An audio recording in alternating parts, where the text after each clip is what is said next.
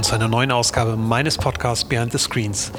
Es ist mittlerweile zwei Wochen her, dass ich in Düsseldorf war und mit Hannes Ametsreiter gesprochen habe, dem CEO von Vodafone Deutschland. Und ich habe in den letzten zwei Wochen wirklich wahnsinnig viel Feedback zu diesem Podcast bekommen und zwar ausschließlich positives Feedback. Wenn ich das versuche mal zusammenzufassen, kann man sagen, dass ihr euch wahnsinnig gefreut habt über die Offenheit, eines ähm, Unternehmenslenkers dieser Größe und auch die Art und Weise, wie er ähm, die, die Marke steuert und auch die digitalen Kanäle auch für seine Kommunikation und auch für die Kommunikation äh, zu den Mitarbeitern nutzt. Ähm, vielen Dank für das äh, Feedback. Ich habe mich äh, darüber sehr gefreut, freue mich immer noch darüber. Nutzt bitte die Kanäle, gerne Twitter, äh, Soundcloud oder schreibt mir gerne auch eine E-Mail an pm.cellular.de. Kommen wir aber zum heutigen Podcast. Ich bin heute in München und treffe Dirk Ramhorst. Ähm, Dirk Ramhorst ist CDO und CIO der Wacker Chemie AG, also Chief Digital Officer und Chief Information Officer. Und Chemie und Digitalisierung, da kann man sich natürlich die Frage stellen, was machen die eigentlich? Und äh, genau das war der Grund, warum ich dorthin gefahren bin, weil ich es mir selbst auch nicht so richtig vorstellen könnte. Wir haben viel über Kundenzentrierung gesprochen, über eine Kostendenke versus Innovations, äh, Investitionsdenke, natürlich über Innovation und ähm, über Change, weil das Unternehmen hat eine wahnsinnig lange Tradition und ähm, deswegen auch entsprechende Herausforderungen des Unternehmens zu drehen. Ähm, eine Kernaussage, die mir hängen geblieben ist, war die, dass Digitalisierung bei der Wacker Chemie AG nicht unbedingt dafür genutzt wird, um neue Geschäftsfelder zu erschließen, sondern um das gesamte Unternehmen zu erneuern, also das gesamte Unternehmen nach vorne zu bringen und ähm, im Prinzip die Digitalisierung als, als Motor dieser Veränderung zu nutzen. Das habe ich so ähm, vorher von keinem anderen Unternehmen gehört und fand das wirklich sehr spannend. Ich wünsche euch auf jeden Fall viel Spaß. Vielleicht noch ein Ausblick und auch das so ein bisschen der, der Auslöser vielleicht des Podcasts mit dem Herrn Amitsreiter. Ich habe ähm, wahnsinnig viele äh, Vorschläge bekommen für, für neue ähm, Gäste, die ich einladen soll. Und ähm, es sind zwei sehr spannende Sachen in der Pipeline. Ich habe eine Einladung nach Shanghai bekommen. Das passiert im April. Das werde ich auch annehmen. Und ich habe eine Einladung ins Bundeskanzleramt bekommen. Wen ich da sprechen werde, das verrate ich natürlich erst, wenn es soweit ist Aber all das wird bald kommen. So, jetzt geht's aber los. München, der Grammhorst. Viel Spaß mit Behind the Screens, Ausgabe 11. Heute bin ich in München, äh, eine Premiere. Ich habe äh, noch nie einen Podcast in München aufgezeichnet für Behind the Screens und es gibt noch eine zweite Premiere. Ich habe nämlich heute einen ersten äh, Chief Digital Officer vor mir sitzen. Ähm, das ist relativ verwunderlich bei dem Podcast, der sich um Digitalisierung ähm, dreht, dass ich noch nie mit einem CDO gesprochen habe. Und heute habe ich einen ganz besonderen CDO hier, ähm, der gleichzeitig auch noch CIO ist, und zwar äh, Dirk Ramhorst äh, von Wacker. Genau, hallo. Schön, dass es geklappt hat. Ähm, ich habe äh, mit großen Barrieren äh, gerechnet, hier reinzukommen. Ich habe gedacht, ich kriege ganz viele Sicherheitsunterweisungen, muss mir erstmal irgendwelche Filme angucken, wie es so üblich ist in der Industrie. Aber es war relativ entspannt, hier reinzukommen. Das ist schon mal ein, ein sehr nettes, ähm, ein, ein sehr netter Empfang ähm, gewesen. Kannst du ein bisschen was über Wackerchemie sagen? Weil ich glaube, niemand weiß, was ihr eigentlich macht, obwohl viele von uns die Produkte jeden Tag bestimmt benutzen. Genau, erstmal, äh, ja, ähm, wenn wir hier an einem Produktionsstandort wären, dann äh, wären dir natürlich auch die ähm, entsprechenden Videos und solche Sachen ähm, äh, begegnet, weil ähm, natürlich ist das an einem Chemieproduktionsstandort äh, sehr wichtig, sich mit der Sicherheit und dem Verhalten entsprechend auseinandergesetzt zu haben. Hier in der Hauptverwaltung ist es weniger gefährlich. Mhm. Ähm, was macht Wacker? Wacker ist äh, ein Unternehmen, was äh, über 104 Jahre alt ist, in diesem Jahr 105 Jahre sogar und äh, wir sind, äh, ja, wie du gesagt hast, ähm, überall und nirgends, so möchte ich mal sagen. Also wir haben vier Geschäftsgebiete.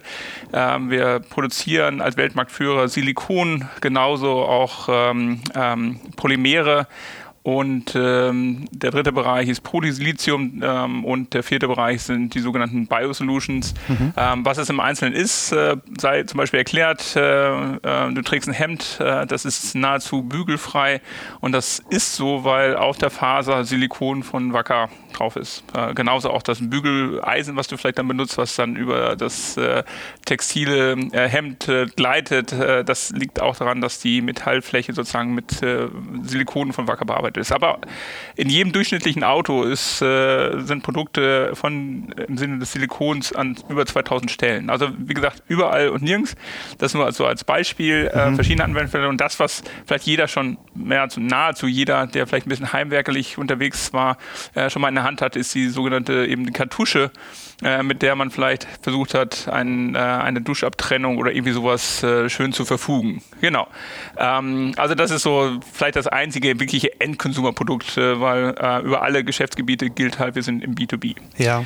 Polymere äh, begegnen einem eher ähm, im Sinne zum Beispiel von abwaschbaren Wandfarben oder ähm, wenn man ähm, auf äh, Zementböden guckt, äh, ähm, kann Polymer sozusagen die, die Nutzung oder die, ja, ein Ersatzstoff sein für Zement. Ich brauche weniger Zement, weniger Sand, habe dünneren Beton und kann ähm, vielleicht in, in, bestimmten Lagen da ganz andere Sachen machen, als es wäre. Ähm, Polysilizium, äh, Polysilizium ist ein, ein Produkt, was in zwei wesentliche ähm, ähm, Facetten weiterverarbeitet wird. Einerseits in die Wafer, um Computerchips und Speicher zu produzieren. Und äh, noch viel wichtiger, auch im Sinne der Nachhaltigkeit, werden aus Polosilizium Solarwafer gemacht, ähm, die dann hoffentlich Sonnenenergie äh, auf also produzieren letztlich und äh, dazu helfen, dass man weniger CO2 bei der Energieerzeugung braucht. Okay. Ähm, und Biosolutions letztlich äh, ähm, da sind wir in verschiedenen Segmenten unterwegs, von bestimmten ähm, ähm, ja, Zusatzstoffen in die Pharmaindustrie bis hin zu, wir sind der größte Hersteller von Gum für Chewing Gum. Mhm, ja, ich habe, ich hab, äh, es war lustig, genau das Produkt habe ich nicht gefunden. Das heißt, äh, ich habe es mir aufgeschrieben, Capiva C03, Candy to Gum, also so dieses Bonbon, was dann, glaube ich, immer Mund, im, im, ähm, im, Mund zu, zu Kaugummi wird. Das ist ja, es, genau. oder? Ja. Unter anderem, aber auch wirklich ganz normal, äh, ob das Rick ist oder was auch immer, was man von Kaugummi vor bevorzugt. Also das, worauf man rumkaut, ist von Wacker. Ach, lustig. Stört euch das eigentlich, dass ihr, äh, dass ihr so wenig bekannt seid? Also wenn ihr sozusagen in so tollen äh, Produkten drin seid, die irgendwie jeder von uns benutzt, äh, dass man euch nicht stärker sieht, so ein bisschen wie bei Gore-Tex, wo man halt sagt, okay, das ist irgendwie Gore-Tex, die sind ja auch B2B, aber trotzdem ist die Marke sichtbar? Nein, du hast ja in Deutschland ganz viele sogenannte Hidden Champions, die, die also Marken sind, die, die jeder kennt, aber wo du doch nicht weißt, wo es herkommt oder ähm, äh, das ist bei uns nicht anders. Ähm, insofern stört uns das, ich sag mal nicht wirklich. Wo es uns stört, ist äh, in der Akquisition von Talenten. Ähm, gerade hier in München beispielsweise und für mich in der IT-Rolle jetzt gesprochen, ähm, suche ich äh, händeringend Talente. Es gibt äh, laut LinkedIn 20.000 offene IT-Stellen hier in München und es gibt sehr viel Wettbewerb in Anführungsstrichen von Firmen, die einfach markanter sind, wie ja. eine BMW, eine Google, eine IBM, eine Microsoft etc. etc., um nur die ganz großen zu nennen. Ja. Und da ist natürlich, äh, was macht Wacker? Ja, wenn ich Chemie studiere, dann habe ich Wacker irgendwo noch in Bezug, weil das ist dann schon hier in, in Süddeutschland äh, der größte Chemiehersteller ja. Ähm, wenn ich aber an die IT denke, dann, dann ist dieses Wissen intransparent. Ja. Und das ist dann schon ein Punkt, wo diese Marke, äh, ja, wo man erst was dafür tun muss, ja. bekannt zu werden.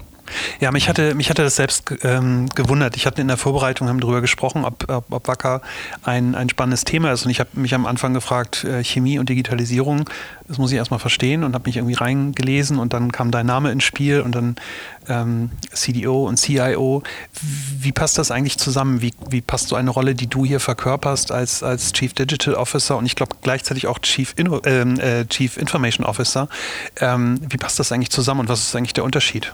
Ja, der, der Unterschied ähm, ist es in der Tat schwer zu beantworten, weil auch die IT ist im Grunde ja nur digital, äh, weil am, am, am Anfang oder am Ende, von je, je nachdem von welcher Seite man betrachtet, geht es ja nur um Null und Einsen, also digitalen Zustand. Ja. Ähm, Digitalisierung der CDO meines Erachtens ist eine Rolle, die dem, dem Hype um das Thema Digitalisierung geschuldet ist. Ähm, dort ist im Wesentlichen für mich sozusagen die ja, Orchestration, die Evangelistenrolle, äh, darüber zu reden, Themen voranzutreiben, ein Katalyst zu sein in der Organisation, ähm, Sachen zu befähigen und vielleicht auch alte Zöpfe abzuschneiden, Sachen anders zu machen vom Lösungsansatz. Das ist eigentlich die CDO-Rolle, ähm, aber auch ein, ein, Gesamtwerk zu orchestrieren im Sinne der verschiedenen ähm, Facetten, die Digitalisierung auch bei uns hier im Aus ausmachen. Dazu kommen wir später ja noch. Ähm, die IT-Rolle ist die Umsetzungsrolle. Und ähm, da, wo es gut läuft, läuft das im Einklang. Und äh, da ich diese beiden Rollen mit mir selber ausmachen muss, äh, würde ich sagen, gelingt es auch. Ähm, aber wir reden halt wirklich von einer Transformation der IT hier mhm. im Haus und wir reden im gleichen Atemzug auch über die digitale Transformation, weil auch eine klassische IT, die ich eben in der Rolle des CIOs leite, äh, muss sich transformieren, muss äh, sich öffnen für neue Themen mhm. und hat auch ein anderes Leistungsmodell. Mhm. Also im Sinne von, wofür steht die IT? Ja, ich habe in einem ganz spannenden Interview, ich glaube in dem CIO-Magazin von dir gelesen, dass die die alte IT-Denke sozusagen ähm, KPIs hatte, die sich irgendwie nach Kosten richtete oder nach ähm, on Budget, on Time, also solche, solche klassischen ähm, KPIs, wo man halt gesagt hat, okay, unsere IT ist super, sie hat es irgendwie rechtzeitig geschafft und auch im Kostenrahmen. Und du hast dann gesagt, in Zukunft ähm, geht es halt mehr um die Frage, ob die Mitarbeiter diese, diese Produkte oder Projekte, die halt geschaffen wurden, auch nutzen. Ähm, das heißt, plötzlich kommt auch eine Art Kundenzentrierung irgendwie in die IT. Kann man das eigentlich mit der bestehenden Mannschaft schaffen oder reicht es, wenn man jemand wie dich oben draufsetzt und sagt, ich bin jetzt Evangelist und jetzt äh, sind wir alle kundenzentriert? Nee, also man muss es mit der bestehenden Mannschaft machen, in Anführungsstrichen, weil das ist das Erste, was man hat. Ähm, aber man muss diese Mannschaft mitnehmen auf diese Reise. Wir reden immer von Reise, weil ähm, das ist jetzt auch nicht mit, mit einer Ansage von heute auf morgen getan, sondern das ist wirklich ähm, in, in, verschiedenen Etappen ähm, Schritte und, und auch Erfahrung zu sammeln. Und ähm, ja, die Kundenzentrierung ist ein ganz zentrales Element äh, der Neuausrichtung der IT. Nicht, dass vorher Kunden unwichtig waren. Also Kunden heißt in dem interne immer Kunden. interne Kunden, ja. ja. Ähm, das heißt also nicht, dass sie unwichtig waren, aber ähm, die IT war sehr lange geführt als Kostenfaktor. Und Kostenfaktor ist so, ich sage mal, je günst, also umso günstiger, desto besser. Und äh, ähm, die Leistung stand nicht mehr im Vordergrund. Die Leistung war im Prinzip die gleiche, äh, ähm, die das Team auch in, in wirklich hervorragender Weise geliefert hat. Aber äh, man hat sich zum Beispiel einfach nicht gut genug verkauft, vielleicht an der einen oder anderen Stelle. Und das verändern wir. Und ein wesentlicher Punkt ist eben, dass wir, wie du es gerade beschrieben hast, das Wirkungsprinzip, wann sind wir erfolgreich, ändern. Ähm, also Erfolg ist nicht mehr in Time and Budget geliefert zu haben, ähm, sondern eben auch etwas geliefert zu haben, was dann die Akzeptanz der Kunden findet, also sprich der Nutzer ähm, was man dann eben misst über nicht eine ROI im klassischen Sinne, sondern den ROI damit beschreibt, dass ich eben auch wirklich sehe, was passiert. Was machen die Anwender damit? Wie nehmen sie ein System, wie, wie akzeptieren sie ein System und wie geht das damit ähm, äh, praktisch, wie hebelt man eigentlich den oder wie, wie kommt man zu dem Hebel, den man sich eigentlich versprochen hat? Mhm. Ja, weil am Ende, besser gesagt, im Vorfeld eines Projektes, äh, also am Anfang eigentlich, ähm, macht man sich ja Gedanken, was will ich eigentlich schaffen, wenn ich eine neue Software einführe.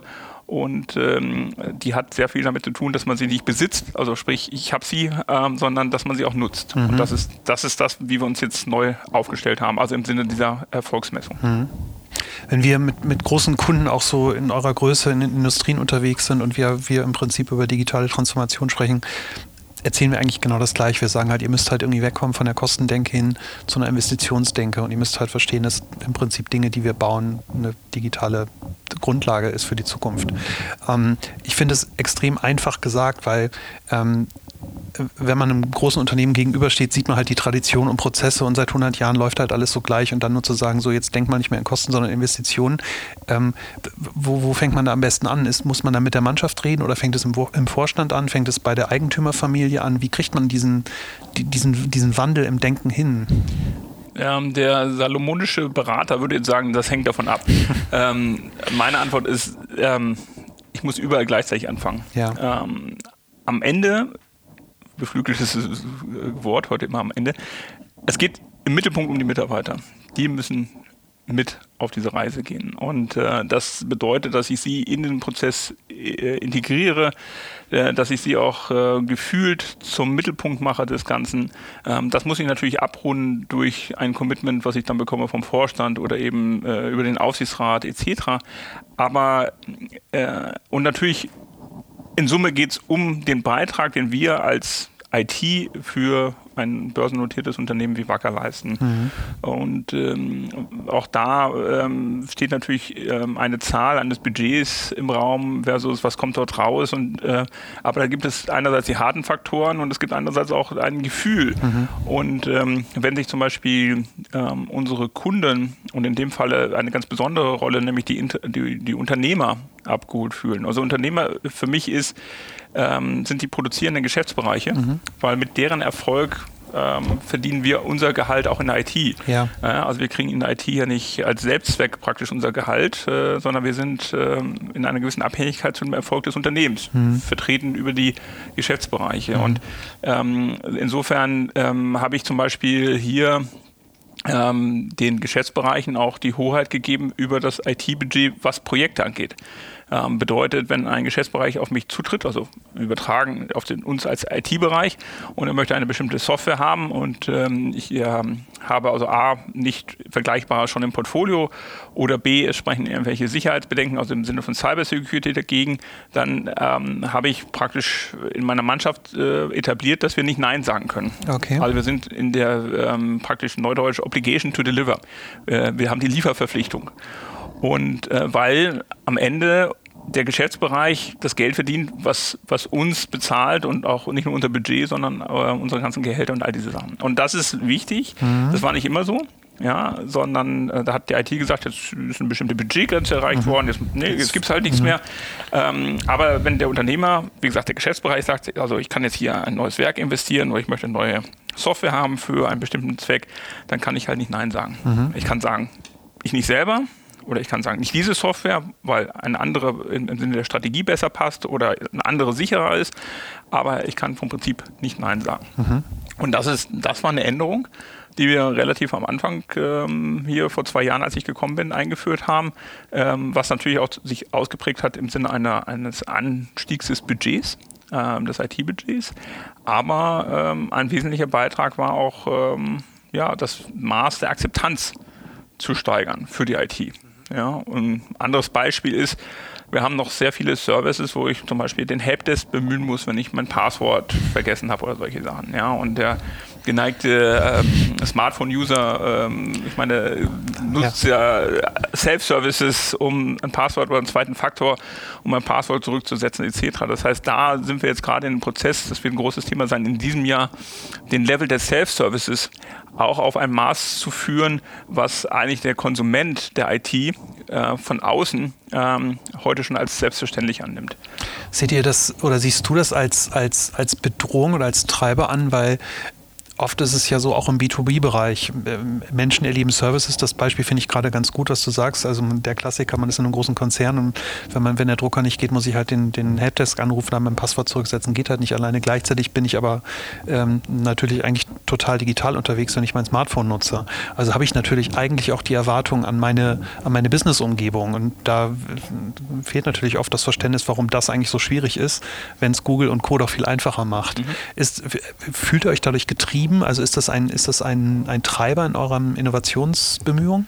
Ja, es ist insofern ein Treiber ähm, und ich benutze immer ein, ein schönes Bild. Also wenn du vor, ja, sagen wir mal, zehn Jahren, wenn du die Situation vor zehn Jahren vergleichst mit der Situation heute. Vor zehn Jahren bist du in, als Mitarbeiter in ein Unternehmen gekommen, du hattest damals vielleicht schon Blackberry oder erste Smartphones, äh, ähm, äh, du hattest sicherlich das schnellere Internet in einem Konzert, ähm, Konzernumfeld und du hast äh, vielleicht einen, einen, Flachbildschirm gehabt an der Größe, wo du das als unvorstellbar ähm, äh, im Vergleich zu, zu Hause damals erleben konnte. Was aber in den letzten zehn Jahren, und das kann jetzt auch zwölf oder dreizehn oder wie auch immer gewesen sein, was aber passiert ist, ist, dass sich das Bild gewandelt hat. Ja, du hast heute in der Regel zu Hause, außer in sehr ländlichen Regionen, hast du zu Hause das schnellere Internet. Du hast das neueste Smartphone an deiner Seite, du hast vielleicht das neueste Tablet und ähm, ich sag mal, jeder ist irgendwo äh, schon ein gewisser Administrator der IT, weil private Netzwerke, Router, sonst was alles zum ähm, Selbstverständnis gehören.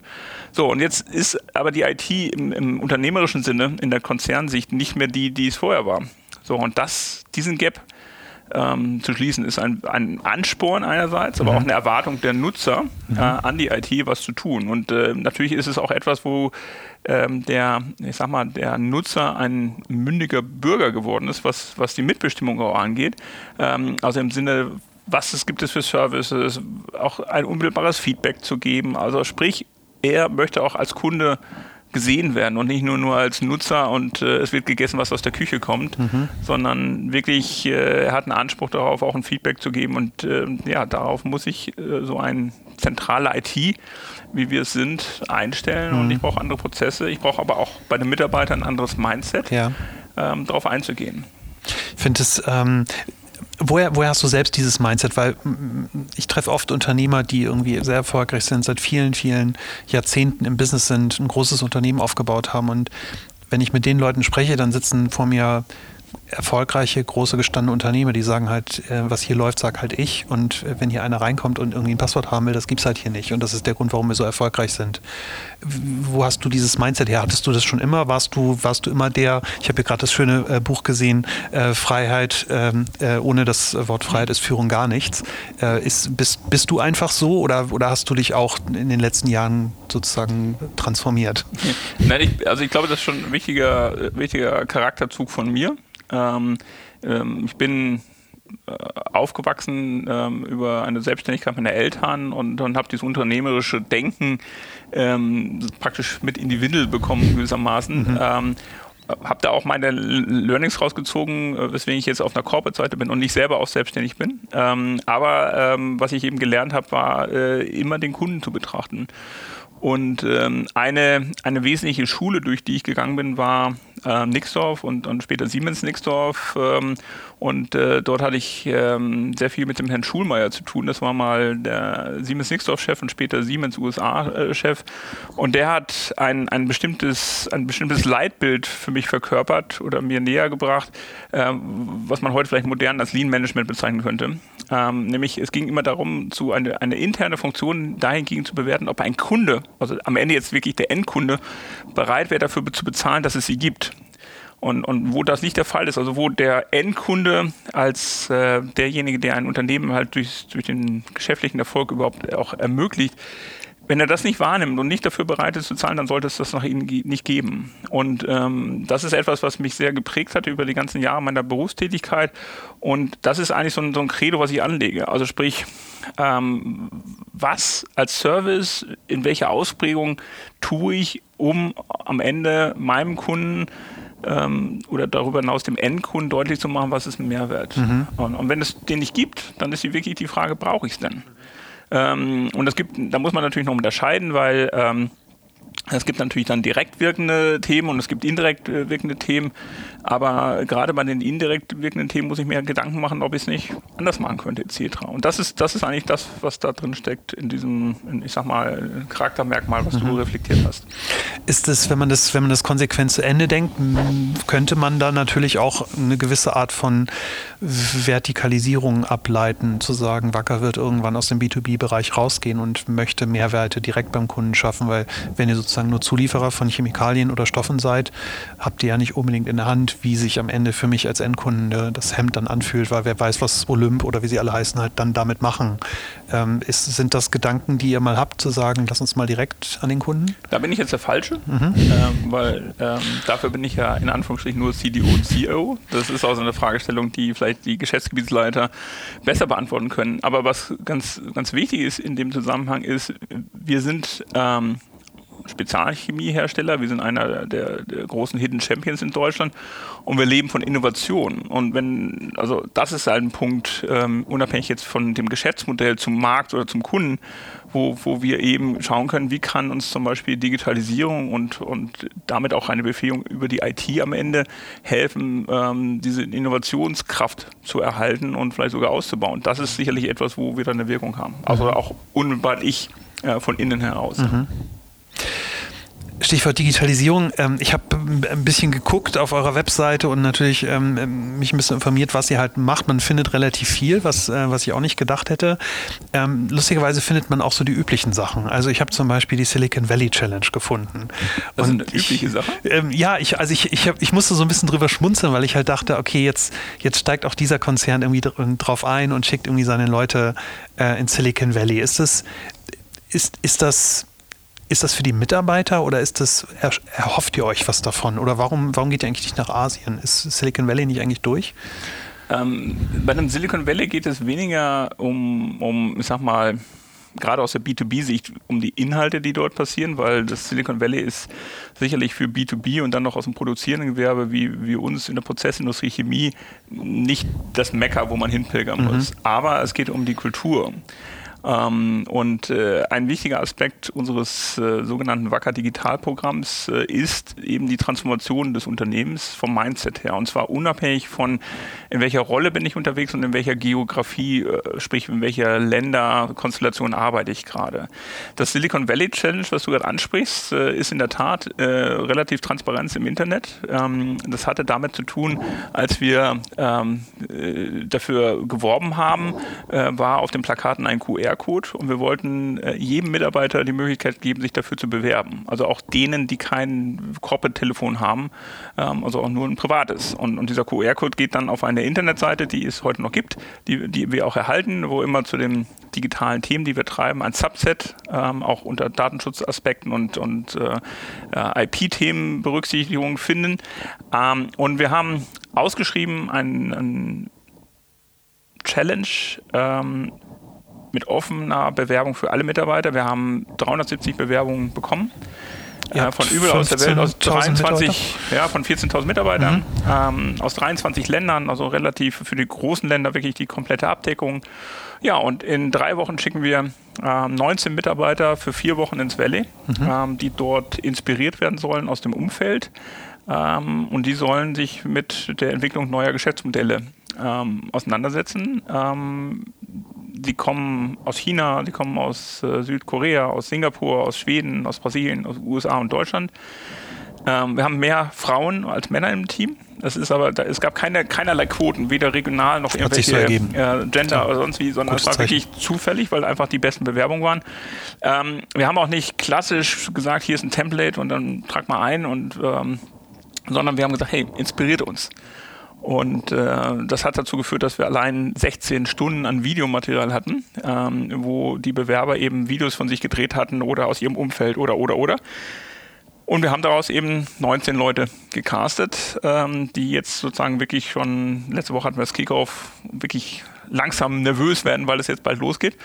Und äh, wir sind mal ganz gespannt. Und das ist, ich glaube, das ist was Besonderes. Also es ist jetzt nicht so diese typische Silicon Valley Tour, die ich auch mehrfach auch mit, mit äh, auch externen ähm, ähm, Partnern gemacht habe.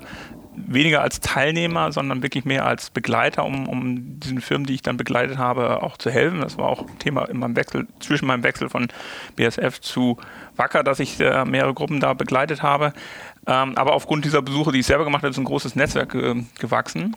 Und äh, wie gesagt, wir gehen nicht hin und äh, wie so ein Zoobesuch und, und das Einzige, was bei den Startups dann da steht, ist bitte nicht füttern, mhm. sondern wir versuchen mindestens einen Schritt weiter zu gehen und in diesem Ökosystem selber für uns ein Setup zu finden. Mhm. Also wir haben auch jetzt, wir sind jetzt nicht in Hotels, wir haben für die Teilnehmer Wohnungen angemietet, wir haben Coworkspaces angemietet, wir bewegen uns also wirklich mit äh, Startups auf Augenhöhe und versuchen einfach mal diesen, diesen Geist zu inhalieren mhm. gewissermaßen. Mhm. Und äh, die, wir haben drei Teams, die dann in einer Co-Petition ähm, mit oder gegeneinander laufen. Und wir sind mal ganz gespannt, was dann Ende März dabei rausgekommen ist. Mhm. Und gab es Stimmen irgendwie im Vorstand, die sagen, was soll der Quatsch, die nee, sollen arbeiten? Nee, nee, nee, nee. Das war eher, also wir hatten, also das ist vielleicht nochmal ein guter Punkt, nein, volle Unterstützung. Ähm, ähm, aber wir hatten auch wirklich Bewerber, also wir hatten vom Azubi bis zu einem Mitglied des erweiterten Vorstandes hatten wir Bewerbungen. Also mhm. ähm, jetzt muss man sagen, ähm, wir waren auch letztes Jahr schon mit dem Vorstand da. Also das, das warum geht es, ist denen schon vermittelt worden durch mhm, mich, mhm. ähm, sodass es an der Stelle, ja, ich sag mal, auf hohe, hohes Verständnis äh, stößt. Mhm.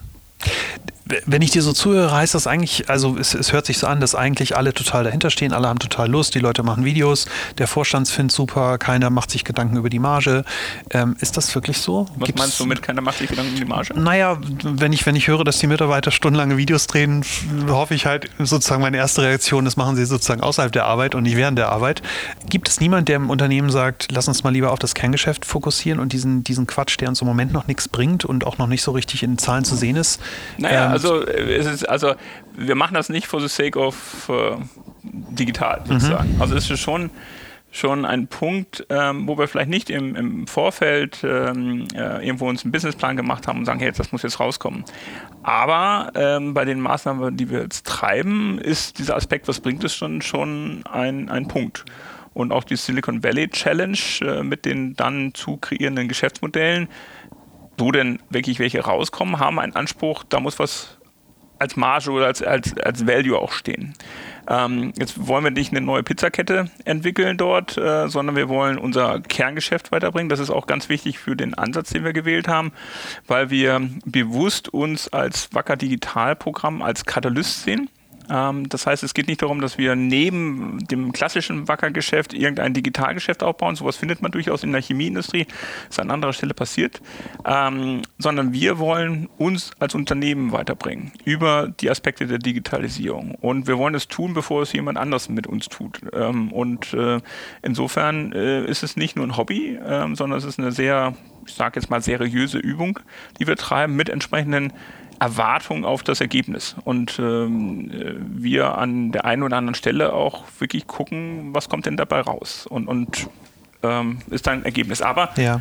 in einem eigentlichen Geschäft. Ja. Also nicht daneben, nach dem Motto, wir als Wacker Digital sind jetzt erfolgreich. Nein, ja. sondern wir sind, wir sind nur der Treiber, das ist ein Geschäftsbereich, die ich von dir aufgezählt habe, mhm. dass die erfolgreicher werden in dem, was sie heute tun. Ich habe auf der Wacker Digital, ihr habt ja so eine Landingpage dafür, ja. äh, habe ich ein, ähm, ein, Zitat gefunden von Dr. Hartl, Vorstand der, der Wacker Chemie AG. Der hat gesagt, Digitalisierung bedeutet für uns die Weiterentwicklung unseres bisherigen erfolgreichen Geschäftsmodells. Das äh, ist ja genau die Aussage, die du, aussa die, du, die du sagst. Glaubst du, dass das reicht? Also reicht es jetzt sozusagen, sich das Analoge anzuschauen und zu gucken, jetzt machen wir ein bisschen digital, jetzt machen wir ein bisschen Supply Chain Management und ein bisschen schneller. Reicht das langfristig oder muss es automatisch eigentlich in einem neuen Geschäftsmodell enden? Oder werdet ihr auch in den nächsten 100 Jahren noch Silikon produzieren? Also oder Silizium, ich bin da nicht. Äh, äh, Silizium ist ja im Sinne von Polysilizium nicht falsch und, und äh, Silikon ist ja auch richtig. Also insofern. Beides. Ja, ich habe Chemie abgewählt. Ähm, Gerade die Kurve bekommen. Kein Kommentar. Nein, ähm, zu deiner Frage. Ähm, es ist weder das eine, also es ist nicht schwarz-weiß, sondern es sind, ähm, es sind verschiedene Nuancen, die da eine Rolle spielen. Es geht um Geschäftsmodelle, ähm, es geht um, wie interagiere ich im Markt. Wir reden da vom digitalen Frontend. Ähm, es geht aber auch im gleichen ähm, parallel ähm, um, wie können wir über digitalisierte äh, Methoden, wie können wir über Digitalisierungstechniken, ähm, zum Beispiel das klassische Thema in der Produktion, digitaler Zwilling oder Predictive Maintenance, bestimmte Prozesse in der Produktion optimieren. Ähm, und äh, bis hin zu, wie können wir unser ähm, Personalwesen papierfreier gestalten. Ähm, also es hat äh, alle Aspekte. Ähm, das ist, glaube ich, ganz wichtig für uns, dass wir sehr ganzheitlich an dieses Thema herangegangen sind. Ähm, da gibt es mal thematische Themen, die, die wichtiger sind, äh, einfach weil vielleicht ein technologischer Durchbruch frühzeitiger erreicht wurde als in anderen Themen. Und es gibt andere Themen, wo das äh, noch ein bisschen dauert. Ähm, beispielsweise, wir haben ein Format eingeführt, das nennt sich Afterwork Event. Ähm, das Afterwork Event hat letztes Jahr also jetzt ein Jahr lang achtmal stattgefunden. Es ist so zweimal im Quartal, weil irgendwie dann doch Feiertage oder immer oder Ferienzeiten dazu führen, dass es keinen Sinn macht, das zu tun. Und das Afterwork-Event ist ein Format, mit dem wir Impulse in die Organisation tragen. Ähm, so haben wir letztes Jahr das Thema IoT, künstliche Intelligenz, Sensoren, äh, Transformation, Pünktchen, Pünktchen, Augmented Reality beispielsweise als Event gehabt. Es ist immer eine Plattform, wo wir aus meinem Netzwerk heraus einen Keynote-Speaker haben und dann ähm, eine Handvoll Startups, die sich präsentieren und das Ganze rundet sich dann ab durch so eine kleine Messe, wo man dann einfach das eine oder andere mal ausprobieren kann. Mhm. Letzte Woche hatten wir jetzt das erste in diesem Jahr, 2019, und es ging wieder um künstliche Intelligenz. Diesmal in einem neuen Setup, äh, ohne externe Beteiligung, nur vorstellend über zwei Stunden die Cases, die wir jetzt intern schon gemacht haben. Okay, also es wirkt. Als, als Basis oder auf der Basis des Impulses vom letzten Jahr. Ja. Ähm, und äh, da steht dann nicht die IT und sagt, hey, ein tolles neues Tool, sondern das war immer ein Bundle zwischen Fachbereich, Forschung, Entwicklung, Produktion, wo auch immer der Kollege jeweils herkam und dem jeweiligen IT Partner und die haben vorgestellt, was sie tun und, und was das Ergebnis ist. Also auch weg von der Theorie und, und wir machen irgendwie was hin zu konkreten Ergebnissen. Und wir hatten fast 200 äh, Teilnehmer, äh, die sozusagen aus der Mitarbeiterschar sich da versammelt hatten. Und wie gesagt, Afterwork, das ist extra Hour, das ist jetzt nicht irgendwie Kernarbeitszeit, sondern das ist äh, auch ein Investment der Mitarbeiter und äh, äh, großes positives Feedback für ähm, einerseits, was da gezeigt wurde, andererseits aber auch die Reflexion, was eigentlich schon in Bewegung gekommen ist. Und äh, das ist dann großartig, wenn man dann so sieht, was dann auch wirklich schon da passiert ist. Mhm. Glaubst du, glaubst du, dass das vielleicht was mit eurer Branche zu tun hat? Also was mich beeindruckt hat, ist, man sieht relativ viel über eure Strategie. Also ich habe das Thema gefunden, ihr habt das ja geteilt, dieses äh, Frontend, Foundation und Operation, glaube ich, mhm. die drei Bereiche der Digitalisierung mhm. sozusagen. Man hat auch das Gefühl, dass da Arbeit reingesteckt wurde, dass sich da jemand Gedanken gemacht hat und dass man nicht irgendwie kopflos äh, losrennt und sagt, wir sind jetzt auch irgendwie äh, cool und äh, führen jetzt irgendwie einen Chat ein für die Mitarbeiter und dann ist Digitalisierung fertig, sondern es macht einen sehr soliden Eindruck insgesamt. Auf der anderen Seite bewegt ihr euch natürlich auch in einer Industrie, das ist jetzt ein bisschen meine Vermutung, dass es irgendwie einen neuen chemischen Grundstoff gibt, weiß ich nicht, ob es, ob es, ob es nee, durch über 50 Jahre ist, mehr. Ja, ja. Ist, so damit sind wir durch. Also so richtig viel Innovation könnt ihr an der Stelle ja eigentlich auch gar nicht mehr machen. Das heißt, eigentlich bleibt euch ja gar nichts anderes übrig, als sozusagen das zu optimieren, was ihr habt durch digitale Technologie. Ja, wobei das bei beiden ja nicht ausgereizt ist. Ähm, ja, weil ich über, ich sag mal, die Kombinatorik von bestimmten Sachen einfach ähm, Zustände erreiche, die es vielleicht noch nicht gab. Ähm, äh, ist ein Riesenthema, äh, wenn du dir einfach anschaust, dass, äh, ich sag mal, die klassische Forschung und Entwicklung in der Industrie ist eine, eine, eine serielle Forschung. Ja, das heißt, ich habe äh, Reagenzien, die ich in einem Reagenzglas habe. Ähm, ich verändere Parameter, dokumentiere dann die, meine Versuchsreihe und, und irgendwas stellt sich dann ein oder eben auch nicht. Und dann fange ich wieder von vorne an. Ähm, und ähm, da ist jetzt über die künstliche Intelligenz beispielsweise oder die Verarbeitung von großen Datenmengen einfach ein ungeheures Spektrum an Möglichkeiten Möglichkeiten entstanden, ähm, weil ich äh, viele dieser, ich sag mal, bisherigen exp sequenziellen Experimente auf einmal in einem Modell berechnen kann, was ich dann am Ende vielleicht noch ähm, verprobe, ähm, aber wo ich, wo ich eine ganz andere Time to Market habe oder eine andere ähm, ähm Lösung zu Spec. Also sprich, ich habe eine Anforderung und ich komme dahin. Und das ist zum Beispiel ein großes Thema von uns, weil wir auf ungeheuren Mengen von diesen Daten sitzen, ähm, von Erfahrungen, ähm, die wir jetzt versuchen eben nochmal ähm, und in anderer Form eben zugänglich zu machen und äh, wieder, äh, wieder zu nutzen. Das ist wirklich ein Schatz.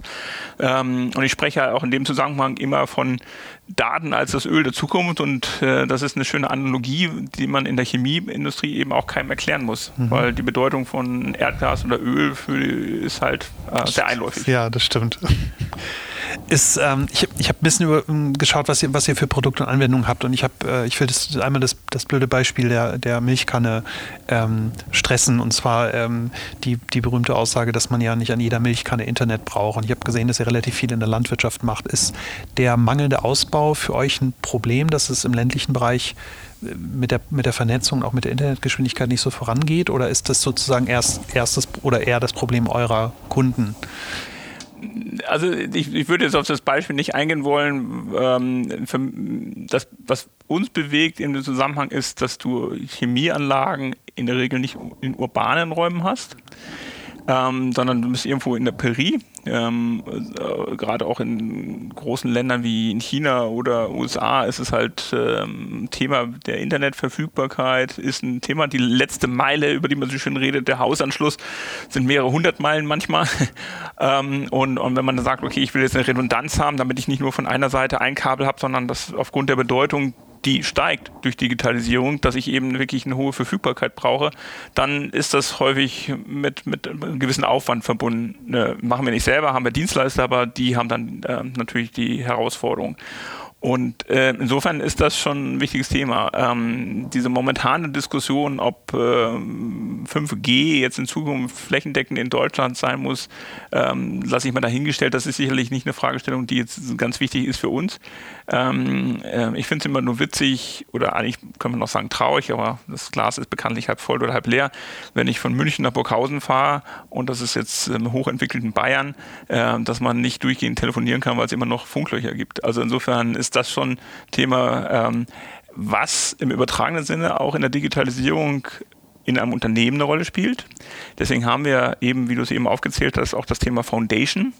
Und Foundation hat eben auch so Fragestellungen wie Bandbreite. Das heißt, wenn die Mitarbeiter, und das geht wieder zurück, wie messe ich den Erfolg von IT, wenn, wenn ähm, Mitarbeiter, äh, sagen wir mal, im Tagesgeschäft IT als problembehaftet, funktioniert nicht. Weil es zu langsam ist oder zu langsam, ja. nicht eingängig, äh, etc. Immer wieder auch im Vergleich, was sie vielleicht zu Hause haben. Ja.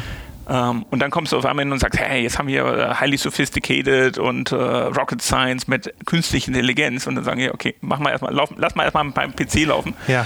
Ähm, und dann kommst du wieder. Ja, ja also insofern ähm, gibt es so eine Analogie dieser Diskussion, wie ich das eben zitiert habe, über die 5G-Thematik und äh, Abdeckung von heutigen äh, mobilen Netzen, auch im Hinblick auf die Situation, die Mitarbeiter haben. Und das ist ein schönes Beispiel dafür, wie sich diese zwei Transformationen auch bedingen. Weil nur wenn es gelingt, die IT-Transformation auch erfolgreich zu machen, also einerseits die Hausaufgaben zu machen, andererseits die Mitarbeiter mitzunehmen und dann habe ich die Voraussetzungen geschaffen, auch für eine digitale Transformation.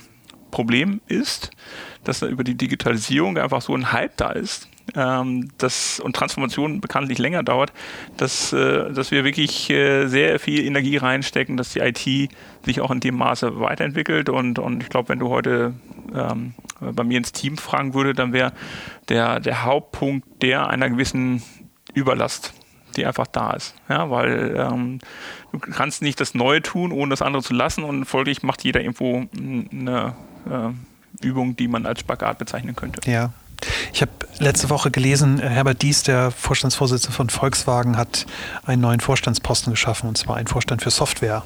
Und damit werden jetzt alle Probleme gelöst, sagt er. Und es wird jetzt alles super. Gleichzeitig hat irgendeiner bei VW, ich weiß nicht, ob es Vorstand war, gesagt, dass die Elektroautos aber ganz doll teuer werden bei VW in Zukunft. Wie, wie, wie wie geht ihr damit um? Gibt, es, gibt es im Prinzip eine Person bei euch im Vorstand, die den Hut auf hat? Oder habt ihr alle den Hut auf? Oder hast, bist du derjenige, der die Themen treibt? Weil das, was du beschreibst, ist natürlich, wir, wir reden über Silos aufbrechen, ganzheitliche Fragestellungen, das eine machen, das andere nicht lassen also ich glaube, bei Volkswagen ist die Besonderheit, ähm, und das ist ja auch nicht neu für die Branche, dass man immer davon spricht, ein Auto ist eigentlich ein PC auf Rädern und, und nicht nur einer mitunter.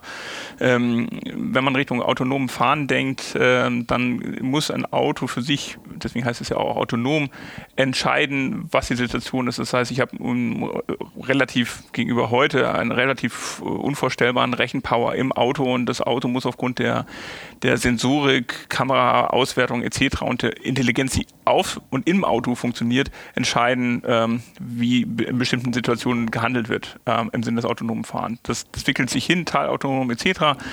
Ähm, und deswegen ist die Software für die Automobilindustrie sehr, sehr wichtig. Ähm, und ich denke, das ist nicht Genüge getragen allein durch die Benennung so eines Postens, aber es hat sehr viel damit zu tun, ähm, dass eben, ähm, ich sag mal, so wie ein, ein, eine Apple ein, ein iOS-Release produziert, dass ich eben auch solche Releases haben muss. Und äh, die neue Generation, beispielsweise bei Audi, zeigt ja schon, ähm, dass die Software oder Tesla ist da führend, glaube ich, äh, zeigt schon, dass ich äh, zwar ein Basispaket kaufe und dann kann ich mir aber über, über ich sag mal, Einwurf von Münzen äh, bestimmte Funktionen dann freischalten ja. lassen, die ich dann habe. Und, und äh, also das wird halt überall kommen. Wie gesagt, Tesla hat es, glaube ich, in den Markt gebracht, in der Perfektion auch.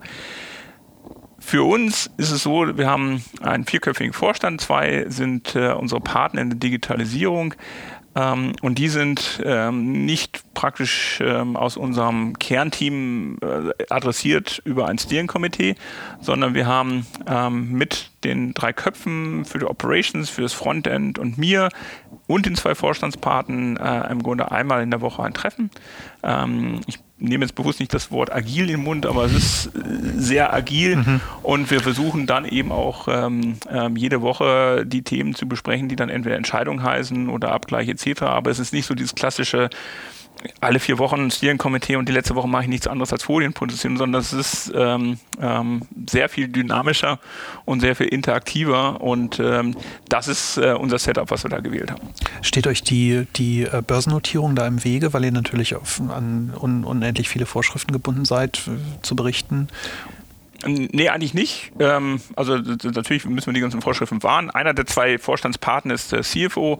Also insofern ist das, äh, sage ich mal, sichergestellt über sein, sein Engagement dort. Aber was, was wichtig ist, ähm, ist, glaube ich, zu reflektieren, dass wir Ähm, ja, wir sind börsennotiert, wir sind aber letztlich noch in Inhaberhand gewissermaßen. Ich glaube, 60 Prozent gehört der Familie Wacker. Und diese Familie Wacker hat seit 104 Jahren ein Interesse an der nachhaltigen Entwicklung. Jetzt nenne ich nachhaltig nicht, nicht im Sinne des Umweltschutzes, mhm. sondern an dem, an dem Fortbestand des Unternehmens und der Weiterentwicklung. Ähm, das heißt, gegen einem klassischen ähm, Shareholder-getriebenen Unternehmen, und klassisch ist in dem Fall jetzt natürlich die Familie auch ein Shareholder, ähm, ist aber die Längerfristigkeit des, der Wertsteigerung oder Werterhaltung ein, ein, wichtiger Punkt. Ich muss also nicht quartalsweise irgendwie ähm, was bringen, was, weil, weil die anonyme Messe der, der der Shareholder da irgendwo ähm, ein Interesse hat, sondern es geht um die nachhaltige Entwicklung ähm, des Unternehmens, wie eben seit über 100 Jahren. Und das hat für diese Transformationsthemen schon einen wirklichen, ich möchte jetzt fast sagen Vorteil, aber das ist schon eine wichtige Basis dafür. Also insofern ähm, gibt es da schon Unterschiede. Und das ist wiederum die Stärke ähm, ja, eines, eines Mittelstands auch in Deutschland. Ähm, ich glaube, da müssen viele Unternehmen sich äh, eigentlich nur den Spiegel mal vorhalten, wo, was heißt denn eigentlich Mittelstand? Ähm, weil man, man äh, hat so diesen Hype der Startups, aber letztlich ist jedes erfolgreiche oder auch nicht erfolgreiche deutsche Unternehmen im Mittelstand das Ergebnis eines Startups. Ja, es gab andere Prozesse, was das Geld anging. Das, das war alles äh, zu anderer Zeit. Aber ich glaube, diese Innovationskraft, die in einem Startup steht, die, die Marktorientierung, die problemorientiert hat, weil das geht ja nicht um, ähm, es ging meistens um, um eine Lösung, die irgendwie äh, in den Markt geführt wurde. Ähm, und das ist eine Stärke des deutschen Mittelstandes. Und ähm, wenn ich zum Beispiel, wie ich es vorhin schon mal gesagt habe, so Reisen begleitet habe von in der Regel mittelständischen Unternehmen in Valley, dann war das immer ein wichtiges Ergebnis. Ähm, natürlich ist die Kultur der Klasse und, und heute ist dort, insbesondere im Valley, der Zugang zu, zu Kapital ein, ein Asset, was sie dort haben, gegenüber auch wie wir in Deutschland agieren. Aber die Innovationskraft und dieses unternehmerische Denken, was in vielen dieser Unternehmen der Kern war, mit dem sie gestartet sind, ähm, das ist eigentlich etwas, wo man sich wieder darauf besinnen muss. Das ist manchmal rausgewachsen, ja. weil die Organisationen einfach groß geworden sind und komplex und die haben Silos und was auch immer. Und und das ist eigentlich ein Punkt, wo, wo man sich besinnen muss. Und das ist auch etwas, was wir tun. Also äh, im Sinne der Transformation, diese, dieses, ähm, ja, diese Dynamik in die Prozesse bringen, das unternehmerische Denken auf allen Ebenen. zu bleiben. Das ist, das ja. ist, oder wieder werden. Ja. Das, ist, das ist ein Thema. Ja.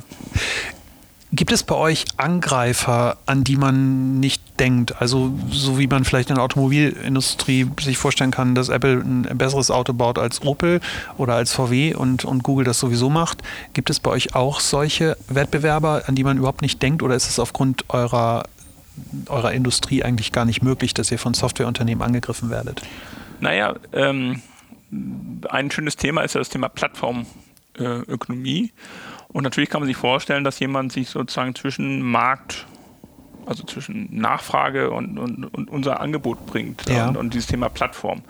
Ähm, ich sag mal, ein Uber oder ein Airbnb machen ja nichts anderes, dass sie praktisch eine sehr asset-intensive Branche wie Hotelbranche gegenüber dem, der Nachfrage äh, überbrückt haben, weil sie eben auch andere Anbieter zugelassen haben.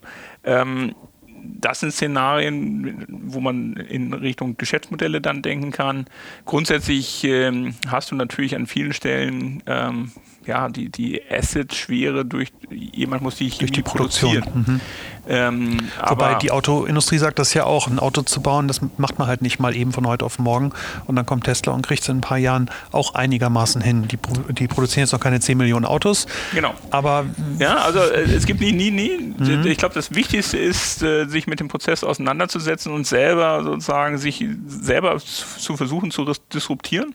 Entweder auf Prozessebene, auf Produktebene, auf, auf Lösungszugangsebene. Ich habe von der Innovationskraft vorhin gesprochen, ähm, dass man eben überlegt, wie kann ich über eben auch die, mithilfe der Digitalisierungstechnik, insbesondere vielleicht, äh, wie gehe ich mit effektiv mit Daten anders um, ähm, wie kann ich mich selber disruptieren, was meine Innovationskraft angeht. Ich glaube, das ist die, die größte Bedrohung und das ist etwas, wo ich kein großes milliardenschweres Asset brauche, sondern wo ähm, ich vielleicht über eine bestimmte Technik, wie ich Daten crawle, äh, ganz andere Sachen machen kann. Und ich glaube, da da müssen wir uns mit auseinandersetzen. Es gibt also nicht den äh, Wettbewerber oder die äh, Industrie, die uns heute da angreift, sondern ähm, von überall ein bisschen. Ja, genau.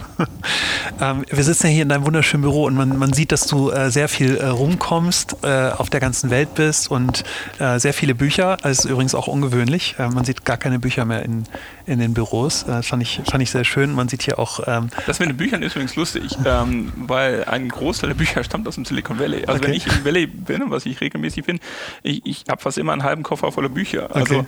ähm, ähm, das ist äh, so digital das Valley ist, ja. so analog ist es im Sinne der, der des Lesens, mal, des Lesens bzw. Breitens. Von, ja. Natürlich gibt es sie alle als E-Books, aber in der Regel kriegt man halt wirklich ein Buch in die Hand gedrückt, äh, wenn man da jemanden besucht und ja. äh, das ist wirklich noch ein Buch und keine, kein Stick mit einem PDF oder so.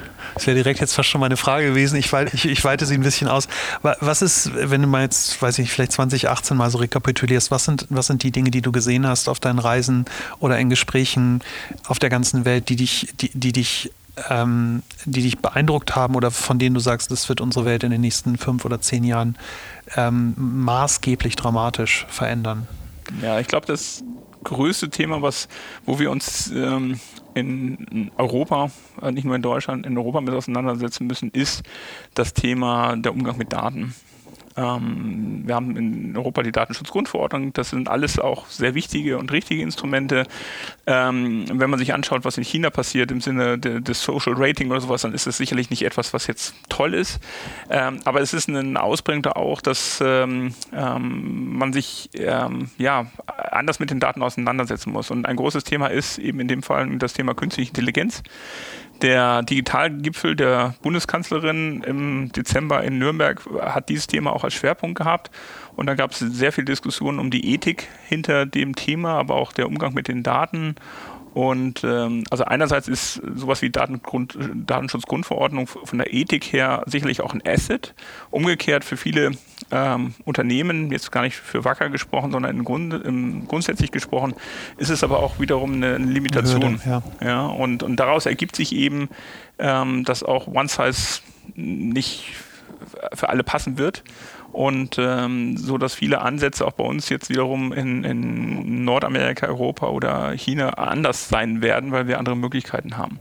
Ähm, aber ich glaube, das wird ein Thema sein, wo man sich entweder wirklich diesem Asset stellen muss und sagen muss, also ähm, wie man früher gesagt hat, im ganz anderen Kontext Made in Germany, ja, also was ich KI Made in Germany oder äh, wo man sich eben auch Gedanken machen muss, äh, wie gehe ich auf diese individuellen Themen ein. Und das ist, das ist ein Thema. Ähm, andersherum, ähm, dass wir, was man in vielen Ländern sieht, die Abschottung an, an vielen Stellen ist eben auch etwas, was grundsätzlich ähm, auch ein unter, weltweit operierendes Unternehmen trifft, weil es nicht mehr die Anwendung für die Welt gibt, sondern es gibt äh, Limitationen, wo ich sage, okay, die Daten müssen jetzt in einem Land sein oder ich darf nicht global in ein, eine Cloud spielen, die jetzt in Nordamerika ist oder was auch immer die Rahmenbedingungen sind, die man sich selber dann auch nochmal in der Interpretation der jeweiligen Gesetze dann gegeben hat das wird etwas sein, wo, wo wir uns mit auseinandersetzen müssen, auch gesellschaftlich. Ähm, und ich glaube, wir müssen, ähm, das ist immer für mich markant, wenn ich in den USA war, in den USA kann ich so lange etwas tun, bis irgendwo, ich sage jetzt mal, ähm, rausstellt, dass es Limitationen hat. Ja. Ähm, bevor ich in Deutschland was tun kann, grundsätzlich muss ich immer schon vorher zeigen, dass es keine Limitationen gibt, so ungefähr. Und das hat einfach zur Folge, ähm, dass es länger dauert, bis ich an Themen mit Themen loslegen kann. Und das ist nebst aller Inspiration, die man aus dem Valley oder wo auch anders an anderen Stellen in den USA bekriegen kann oder auch in Tel Aviv oder wie auch immer, das ist ein Punkt, wo, wo man überlegen muss, wie, wie kann man sich dem stellen. Ähm, und ähm, ja, das, ist, das, ist, das sind so zwei Beispiele, ganz spontan jetzt, wo ich denke, da, da müssen wir arbeiten. Das Verbinde ist mhm. Daten. Glaubst du, dass wir eine Chance haben in diesem Wettbewerb, in diesem, in, in diesem, in diesem Datenwettbewerb? Können wir, können wir gegen die Entwicklerhorde von Google, die an AI arbeiten, überhaupt, also können wir da irgendwas ausrichten? Ähm, ich, ich, glaube, ja, ja, natürlich. Ähm, äh, in, in, Im Sinne von do it our way. Also, äh, mhm. dass man diese Sachen wirklich zur Stärke macht. Ja. Ähm, wenn ich gleich, ich ähm, denke, man muss gar nicht Richtung USA gucken, sondern mittlerweile hält China die meisten Patente für künstliche Intelligenz. Mhm. Ähm, da wird die Musik spielen. Ähm, und ähm, da muss man eben auch an vielen Stellen reflektieren, was heißt denn das, in welchem Kontext passiert ist. Mhm Vielleicht abschließend ein, nochmal so ein kleiner Blick in die Zukunft. Wird es, ähm, die, in, einem, in eurer Industrie gibt es jetzt relativ große Player und, und, und eher weniger kleine. Wird, werden die alle überleben? Oder siehst du bei einem Unternehmen, du musst jetzt keinen Namen nennen, kannst du natürlich gerne, aber glaubst du, dass, äh, dass alle diesen Wandel schaffen? Oder glaubst du, dass ihr dafür, weil ihr vielleicht auch ähm, noch die Familie mit im Unternehmen habt, dass ihr für den Wandel besser aufgestellt seid, weil am Ende des Tages dann doch die Familie diesen Wandel durchdrückt und nicht die Shareholder? Ja, also ich glaube, also ich würde jetzt denken, das schaffen alle, weil alle haben die gleichen Chancen. Ähm, was heißt, ähm, die kleinen, insbesondere die dann in der Regel Spezialchemieunternehmen, leben von der Innovationskraft, die leben von ihrem Marktzugang, sie leben von dem äh, durch den Kunden und den Erfolg am Markt reflektierten äh, Produktnutzen, den durch die Innovation da eben herangeführt wird. Und ich glaube, dass, dass jeder die Chance hat, das zu tun. Ähm, die Chemieindustrie, Prozessindustrie ist die einer der letzten Industrien, die zum Thema Digitalisierung quasi aufgewacht ist. Ähm, das war, das war nicht immer so ähm, im Hinblick, ähm, da gibt es andere Branchen, die, die dort aus weiter sind und, und entsprechend ähm, ja, dynamischer sind. Aber das ist äh, eine Chance, die wir alle haben. Und, und äh, ich bin sehr glücklich über den Ansatz, den wir gewählt haben, das, was wir auch bisher schon erreicht haben. Und ähm, wir sind fern von einem Begriff, der, der sich auch im Markt gerade abzeichnet, nämlich der digitalen Deillusion. Mhm. Dass viele Blasen gestartet sind, die zerploppen, ohne dass da irgendwo ein Mehrwert mit verbunden ist. Und das ist etwas, was wir nicht haben, sondern okay. bei uns ist wirklich ähm, sind Effekte zu erkennen, äh, Erfolge zu erkennen und auch Bewegung im Sinne der Transformation. Also insofern bin ich sehr glücklich. Sehr schön, das ist ein äh, perfektes Schlusswort. Ähm, mich hat das äh, Gespräch sehr beeindruckt. Ähm, ich ich habe nicht gedacht, dass ihr, dass ihr so durch und durch ähm, äh, konsequent dran arbeitet, weil ich finde, das merkt man immer erst, wenn man mit den Leuten spricht oder auch eben, als ich reingekommen bin mit dem Pförtner und so weiter. Man kriegt schon ein bisschen was mit, dass hier einiges passiert. Es hat mir großen Spaß gemacht. Äh, ich hoffe, dir auch. Ja. Und ich bedanke mich recht herzlich für das Gespräch. Ich danke dir auch und äh, bis bald.